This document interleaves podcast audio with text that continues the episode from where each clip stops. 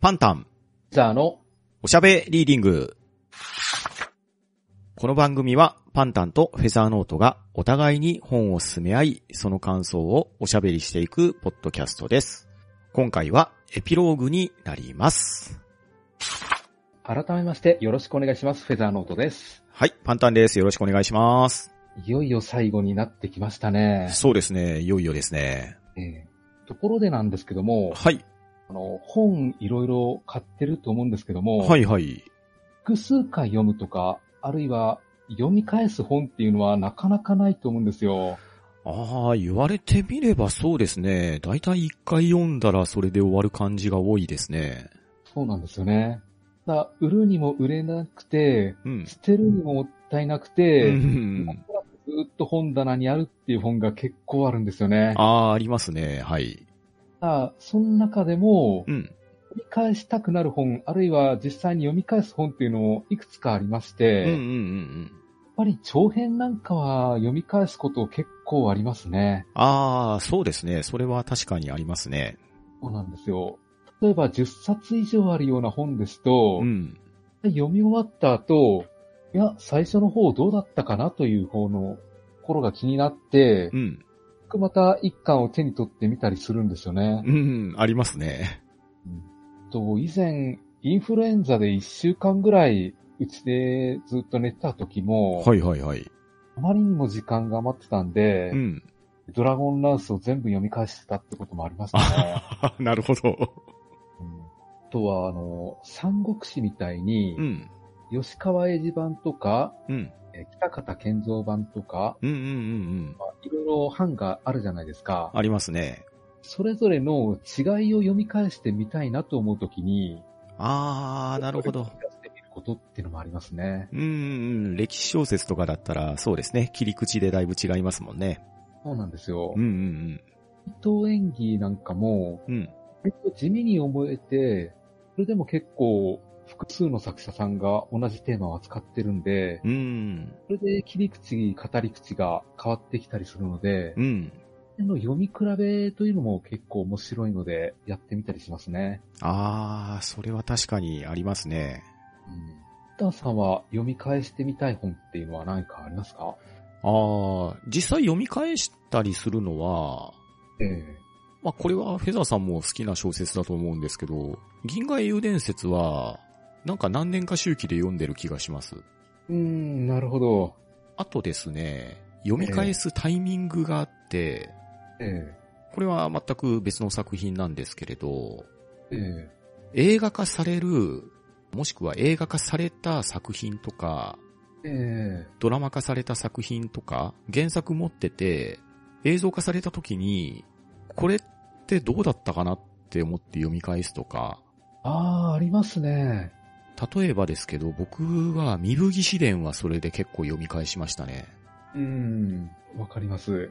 もともと小説読んでて、うん。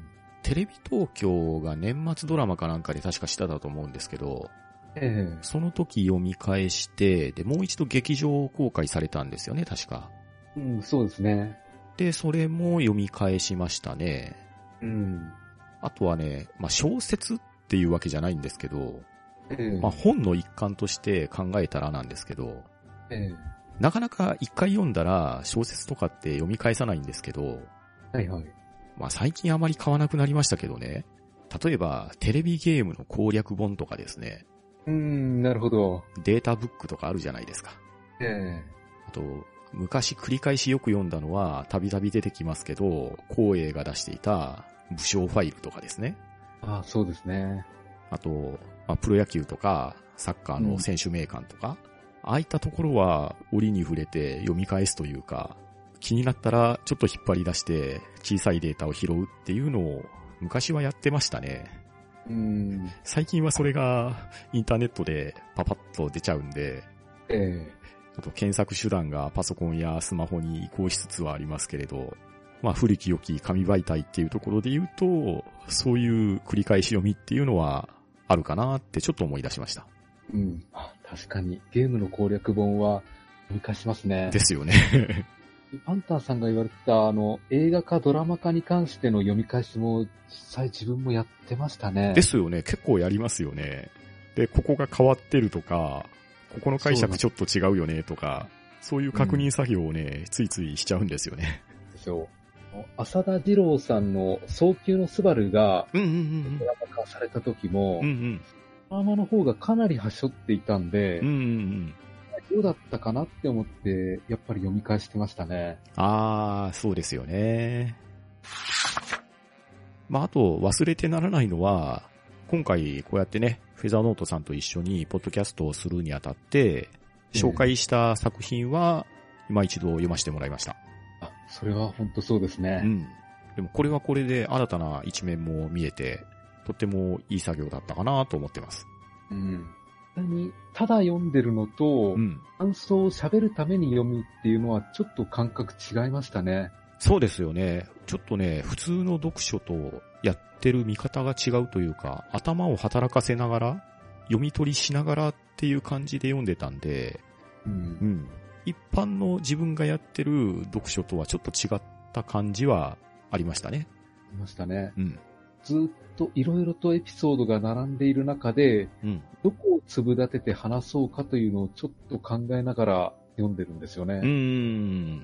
まあでもこれは繰り返し読みだからこそできるものであって、うん。初見でそれをしながらっていうのは、これは楽しみ方にも影響してくると思うんで、ですうね。ん。やっぱり2回3回読む本っていうのは、それだけの魅力があると思いますし、うん。自分が読んでよかった本を紹介するとなると、またそれはそれで紹介ポイントっていうところも考えながら読んだかなっていうのが、本当に改めて思いました。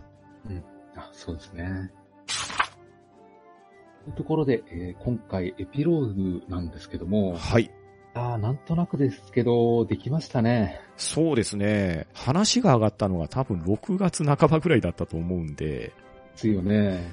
まあ約3ヶ月間ぐらいの間ですか。うん。かなり急ピッチで進んだなとは思いますけど、うんうんうん。。あ急ごしらえにしては、割と問題なく進んでしまったなという気もしますね そうですね。 本当に。もう完全に内輪ネタですけれど、パタパタっと決まった割には、もう本当に進める本であったりとか、まあそれ実際読んで、紹介受けて、読んで感想を言ってっていうところを収録させてもらって、今まで配信してきたわけですけれど、うん。本当に思った以上に何の問題もなかったなっていうのが正直なところですね。そうなんですよね。うん。だから、序盤の方で割と早めに形を決めてしまって、うんうんうん。毎回その形に当てはめていくという形なんで、うん。収録を始める時も毎回毎回、そう打ち合わせも必要とせずに、ですっとね。。始めると終わるような形でした ねそうですね。 本当に。いや、でも、まあ、正直なところ、この、ポッドキャストをするまで、僕はフェザーノートさんのことを直接お話しすることもほぼなかったですし、うん。名前は存じ上げていましたし、ポッドキャストの番組聞いて声も知ってはいたんですけれど、まあ、勝手なイメージで申し訳ないんですけどね。いや一つの作品とかに対して、すごく深い考察される方だなって思ってたんですけどね。ああいや、あの、その思いは間違ってなかったなっていうのを、あの、再確認して話すことができてよかったなと思いました。あ、なんかそういうこと言われると照れま すね。いや、でもこれ本当にね、あの、嘘偽りない気持ちですよ。紹介した本に対して、僕とはやっぱり違う見方とか、違う感想をしっかり自分の言葉で述べてくれましたし、えところどころ、いろんなエピソードに絡める発言フェザーさんされてるじゃないですか。そうですね。ああいうコメントのねじ込み方がね、すごくツボにはまるんですよ。 あそうですか。ええあれってだって分かってないとできないじゃないですか。そうですそうね。。だからそれが分かってるところが、ああ、やっぱすごいなって思いながら、本当に楽しい収録させてもらいましたね。ああ自分は逆に、えこの番組始めるまでえ、うん。まあ、実際やっぱりパンタさんとはお話ししたことはなかったんですけども、ええ印象では、はい。まあすごく頭のいい方だなって思いまして、いやいやいや、そんなことはないですけどね。でも、すぐに対応できる人なんじゃないかなっていう印象だったんですよ。はいはい。実際にこう番組を始めてみると、やっはい。ぱり相当頭がいい人なんだなって思いましたし、ありがとうございます。何を放り投げても、ちゃんと答えてくれるっていう安心感があるんですよね。ああ、そうですかね。割と適当なこと言ってますけどね。だからもう話しがいがありましたね。 ああ、そう言っていただけると本当にありがたいですね。乱暴な話を振ってもちゃんと答えてくれるなっていうところがあったんで、 なるほど。話しやすかったですよ。ああ、もう本当になんか、すごい課題評価をしてもらってますけれども。いやもう、それはもうリスナーさん皆さん思ってることだと思いますよ。いえいえ、もうね。いや、でも本当にお互いすごく最初からね、話しやすかったですし、受け答えがしっかりされてるのは、もうフェザーノートさんもまさにその通りなんで、なんと言いましょうかね、キャッチボールをね、してるつもりでやってるわけですけど、こう、サインなくカーブとか投げても大丈夫なんだなっていうのが、そのあたりがすごく安心感でしたね。これはなんかわかりますうんうんうんね。うん。全部ストライク投げなくても、結構的が広いなっていうところで。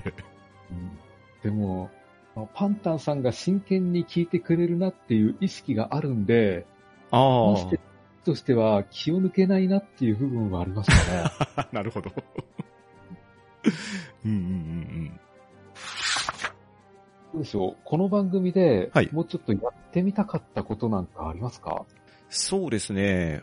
今回、お互い3冊ずつ本の紹介して、それに対して感想を述べたじゃないですか。えまあ、例えばですけれど、ええ何かテーマ性を持った選び方とかをして、えで、それを、紹介先に持ってくるとか、ああ、なるほど。今回はもう本当に自分が面白いと思って、で、この感想を僕だったらフェザーさんに、フェザーさんだったら僕に感想を話してほしいなっていう作品をチョイスしてきたじゃないですか。うんですね。まあ、それにしては結構ね、バラエティに富んでたかなとは思うんですけれど、そうですうね。ん。ただ、そこを、まあ、一回一回テーマ性を持って紹介して、で、それの感想を話し合うとかいうのもありかなと思ったりしましたね。うん、なるほど。うん逆に、フェザーさんはどうでしょそうですよね。特にこれっていうのも思いつかないんですけども、ううん。リスナーさんがこの番組をどう聞かれているのかなというのは、ずっと気にはなってたんですよ。ああ、なるほど。でとりあえず決めて、うん。切り発車的にパーッと走らせてしまってはいたんですけども、そうですね、はい。これを皆さん楽しんでくれているのかなというのは、ずっと気になっていてて、うんうんうん。もしかしたら走らせる前にもうちょっと考えておいた方が良かったのかなとも思うことはあるんですよね。なあ、なるほど。確かに、やたら順調に始めて、予定通り終わっていくような流れにしてるんで、ええ確かに、リスナーさんの思いとか反応とかっていうところは、リサーチしきれてないところは正直ありますよね。そうなんですようね。ん。企画が企画だけに、これはこれで良かったのかなとも思います思いますしうんうんう、ん。正直今、これぐらいしかできないかなというのもありま すね。うん。まあ、とはいえ、限られた中で、それなりの形にして、3ヶ月間ぐらい走ってこれたっていうのは、まあ、割と自分で自分を褒めてもいいんじゃないですかね。うん、そうですねう。ん。でも、いろいろと本を読んできたつもりなんですけども、ええやっぱりどれを紹介するかってなると、ちょっと迷うところありますね。あー、確かにそうですね。自分だけが面白い、それでいいのかなっていうところは、確かに3冊選ぶにしても迷った部分はありますね。うん、そうなんですう。よんパンタンさんが喜んでくれるだろうかっていうのもありますしうん。うんう、んリスナーさんはどう思うだろうかっていうのもちょっと気にしちゃうんですうよん。ね。あー、なるほど、そうか。そうですね。もう今回は、もう大前提として、フェザーさんに感想を聞きたいって思ったのをもう最優先で選んだんで、え確かにそこにリスナーさんのことを考えていたかというと、若干二の次にしてました ね。えそうなんですよね。実際、第六大陸は、うん。 SF っていうジャンルを読まない人にとってはちょっと辛い本だとは思います。あー、まあそうか、SF、確かに SF 苦手ですって人は、ある程度はおられると思うんで、うん。うん。すべてがすべて読めるかというと、確かに敬遠する人もいるかもしれないですよね。ねう。ん。第六大陸に関しては、自分の趣味のど真ん中ではあるので、うん、うん。この辺は楽しかったは楽しかったんですよ。あー、でも、僕も楽しく読みましたけど、ええすごくフェザーさんらしい選ばれる本だなって思いましたね。ああ、そうですか。うん。読んだ後に思いました。うんうん。あ、これはフェザーさん好きなやつだなって。そうですよね。ああいう理屈っぽい本は好きなんですよね。ああ、もう僕も嫌いじゃないですからね、そこは。本、いろいろと登場人物いたんですけども、うんうん。あの印象に残っているのはイラブ先生ですね。ああ、確かに、イラブ先生のキャラクターは強力ですからね。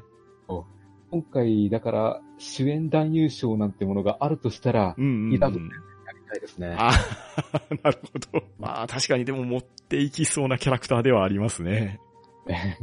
スターさんの方で何か印象的な登場人物とかいましたか印象的というか、さっきイラブ先生が主演男優賞で行くとしたら、主演女優賞をあげるとしたら、第六大陸のタエさんはそれに値するんじゃないかなって思いますね。ああ、なるほど。キャラクターとしてミステリアスな部分もあるし、少女の頃から女性として成長もして、あと人として成長もして、そして自分の思い、あと最終的には人類の願いですよね。そういったところへもう繋がっていった、まあ、作品がすごかったっていうのもありますけれど、そこに、うん、主演女優というかね、登場人物としてしっかりした立ち位置、すごくいいキャラクターだったと思うんで、うん。主演女優を選ぶんだったら、タイさんかなと思います。あなるほど。うん。確かにわかりますうね。ん。予演ってなるとずっと数が増えてくるんで、悩むんですけどね。そうですね。いろんなキャラクター出てきましたし、割と僕が紹介したのが短編も多かったんで、ええ。これって絞れるかというと難しいかもしれないですね。そうですね。うん。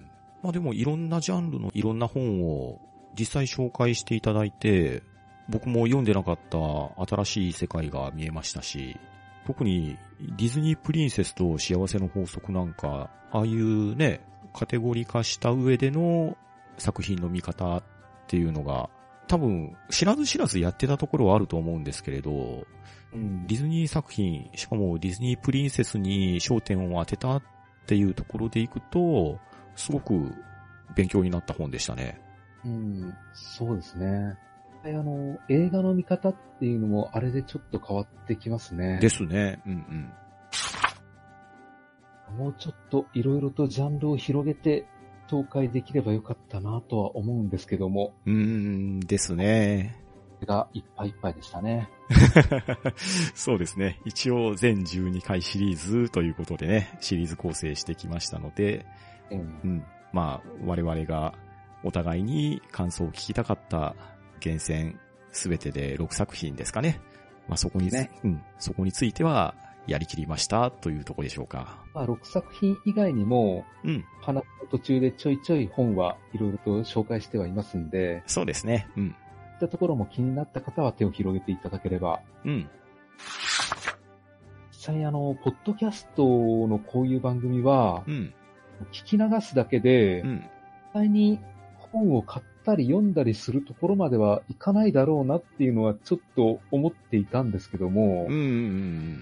ただ想像以上に本を買ってくれた人がいらっしゃるみたいで、そうなんですよね。本当に、これはびっくりしてる、正直驚いてるんですけど、うんハッシュタグで、この本買いましたっって報告をしてくれる人がとっても多くてですね、うん。あ、こんなに読んでくれるんだって、本当に驚いてますよ。驚きましたよね。え映画なんかを紹介して映画を見るっていう作業だったらえ、うん。受動的な部分もあるうし、んうんすればもう、面白かろうがつまらなかろうがうん。うん終わってしまうものなんで、こうん。っちはまだやりやすいとは思うんですけどもう、ん。本を読むっていう作業は、かなり能動的な作業なんで、ですよね。つまらなければ10分も耐えらんないと思うんですよね。うん。そもそも、本を読むっていうことを話題にして、ポッドキャストしておいてなんなんですけれど、読書の機会って明らかに減ってきてると思うんですよね。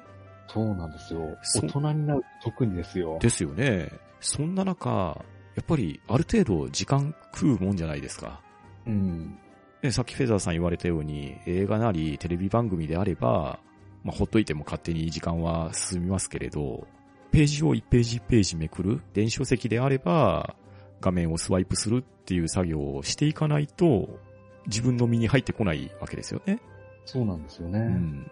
まあ、どこかの枕の話で、音声で読み上げっていうようなのも、話題としては上がりましたけれど、えただ、あれはまた、ね、リアルに時間がかかるじゃないですか。えそうですよね。映像としての作業ではないので、うん。声優さんなり、朗読家さんなりが吹き込んでくれてるわけですから、実際に本を読むのと、同程度、さらに言えばプラスアルファぐらいの時間をかかると思うんですよ。うんですね。うん。だから、一冊の本を自分の身に吸収する作業っていうのは、なかなか労力を要すると思うんですよね。うんうん。なのに、わざわざ買ってまで手に入れてくれてるっていう、この事実が、本当に驚きを禁じ得ないですね。本当にそうなんですよ。えこの番組をきっかけにえ、うん。本を読む人が増えてくれればいいなぐらいには考えていたんですけども、うんうんうん実際に紹介した本に興味を持ってうん。う買っんてくれるとまでは思ってなかったんですよね。うん、本当そうですよ。まあ、紹介している本自体もね、割と自分たちの自己満足なところが多分に占めてるんで、 なんですよ。ええなんかあの、買ってもらってなんですけれど、これで面白くなかったら大変申し訳ないなって、 そうそういなんう気分もありますね。うんその分もあるんで、うん。なるべく読みやすい本を選ばないといけないなとは思ったんですよね。ああ、なるほど、なるほど。まあでも僕そもそもそんなに難しい本読まないんで、いや、そんなことないですよ。割と読みやすい文体の人の方が自分も読みやすいから、まあ紹介している本ではそこまで文章的に困難っていうのは少なかったんじゃないかなと思ってはいるんですけど、えただね、重ね重ね言いますけれど、やっぱりその、ね、本離れ、文字離れっていうのが言われてるご時世なんで、えうん本を手に取ってページをめくってっていうところまで、たどり着かなかったら、本は読めないじゃないですか。そうですようね。ん。だからそこを、まあ我々発信ぐらいでやってよかったのかどうかっていうところもあるんですけれど、 ただうん、思った以上の反応が見られて、これは本当素直に嬉しいですね。嬉しいですね、本当に。あとですね、うん話の枕で、割と本に関するネタ話をね、毎回入れてきたと思うんですけれど、ええまあ、これ、ほぼほぼフェザーさんがネタ考えてくれたんですよ。そうですね。うん。こういうね、本関係のネタって、あんまり日頃考えてなかったんですけれど、うん、そうですね。フェザーさんが提案してくれたネタについて振り返ってみると、ああ、こういうことを考えてやってるなっていうのを思い出すこともできて、で、これはね、本当に皆さんどういう風にされているのかなとか、そういう意見も聞いてみたいなっていうのは、毎回話してて考えてました。あ、そうですか。うん。本としては、あの、単なるクッション的に入れてみただけなんですけども、いやいやいや、あの、単なるクッションにしてはいいネタだったと思いますよ。言っていただけるとありがたいです。うん。はい、それでは、まあ、番組の今後なんですけれど、一応、今回がエピローグ回、次回が後書きということで最終回を予定しております。いで、最終回何をするかと言いますと、今まで、ハッシュタグ聴読、あと、Gmail、あと、Google フォームへの投稿で番組への感想をお待ちしておりましたので、それらをまとめて後書き会で紹介させていただこうかと思ってます。 そうですね。はい。で、そちらのお便りですね、を最後、締め切りを設けて募集をしまして、締め切りまでに届いたものをまとめて後書き会で発表させていただこうと思いますので、もし今まで感想を書こう書こうと思って実際書いていなかった方や、ちょっと恥ずかしいのでね、書くのは控えてましたっていう方も最後に番組最終回への記念に書いてやろうと思う方がおられましたら、8月の29日23時59分までを締め切りとさせていただきますので、ハッシュタグ、聴読、もしくは、gmail、おしゃべりーディング、アットマーク、gmail.com、もしくは、ツイッターの詳細欄などから投稿フォームを用意しておりますので、いずれかの方法でお手紙をくださると発表に返させていただきたいとは思います。それではちょっと短い期間ではありましたが、これまで聞いていただきまして本当にありがとうございました。ありがとうございました。ここまであの、いろいろと本を紹介してみましたが、もしあの、この番組が面白いという方が来てくださったのなら、これは多分我々の話が面白いんではなくて、この本を書いていただいた作者さんが面白いということだと思いますので、うんうん。できればあの、作者さんへの賞賛もお願いしたいと思います。ぜひお願いします。それでは番組へのご意見ご感想は、Twitter、ハッシュタグ、聴読、あ、Gmail、おしゃべりーディング、アットマーク、gmail.com、もしくは、ポッドキャストエピソードの詳細より Google フォームへの投稿をお待ちしております。それでは今回はこの辺りでしおりを挟もうと思います。お相手はパンタンとザーノートでした。あありがとうございました。りがとうございました。